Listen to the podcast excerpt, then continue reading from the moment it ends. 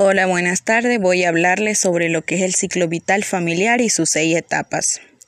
El ciclo vital familiar está compuesto por etapas y tareas. Involucra cambios en las composiciones familiares tales como el nacimiento, el alejamiento del hogar, el matrimonio y la muerte. También involucra cambios mayores como ir a la escuela, entrar en la adolescencia y retirarse del trabajo tenemos la primera etapa que es el etapa del joven adulto. En esta parte el joven se desprende de su propia familia, eh, también empieza a reafirmar su identidad personal y de formar sus propias metas, Es donde el joven maneja lo que es el, eh, cada etapa de su vida de manera independiente. La siguiente etapa es la formación de pareja. Es donde cada joven o joven adulto empiezan a buscar pareja romántica, donde tienen sus sueños, ilusiones y formar una familia, es donde van a empezar a formar su propio ciclo vital familiar. Tenemos la etapa de la maternidad, es donde en el matrimonio nacen los niños, viene el primer hijo, después el segundo hijo. Y también está lo que se presenta lo que es el compromiso e, económico, emocional, espiritual y social. Tienen que, tienen que aprender a trabajar en equipo y sin perder el lazo de pareja que tienen ellos dos. La cuarta etapa está lo que es la etapa de la, de la familia con la adolescente.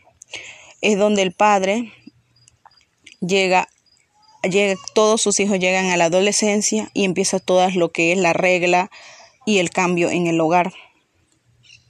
Eh, también está lo que es la etapa 5, que es el nido vacío, es donde están la salida de los hijos del hogar. Cada hijo empieza a formar sus propios, su propia familia o su propia meta, su trabajo. Mucho tiene que aprender a independizarse de forma propia. También los padres no solo tienen que hacer cambio de posiciones hacia el lugar de nuevas generaciones, donde viene el papel de ellos que son los abuelos. La sexta etapa, que la etapa de la vejez, es donde finalmente llega el tiempo de las jubilaciones, el, el mayor o la persona que trabaja llega a jubilarse. Eh, también donde ellos tienen lo que es limitaciones, ya que cuando llegan a esta etapa ya no es lo mismo, ya que la persona que, que llega a la etapa de la vejez está adulto, no puede trabajar, no puede hacer ciertas cosas. También llegan a, a disfrutar más de su vida, algunos empiezan a salir, a tener sus momentos, eh, este, con sus nietos a disfrutar lo que es su etapa de jubilación.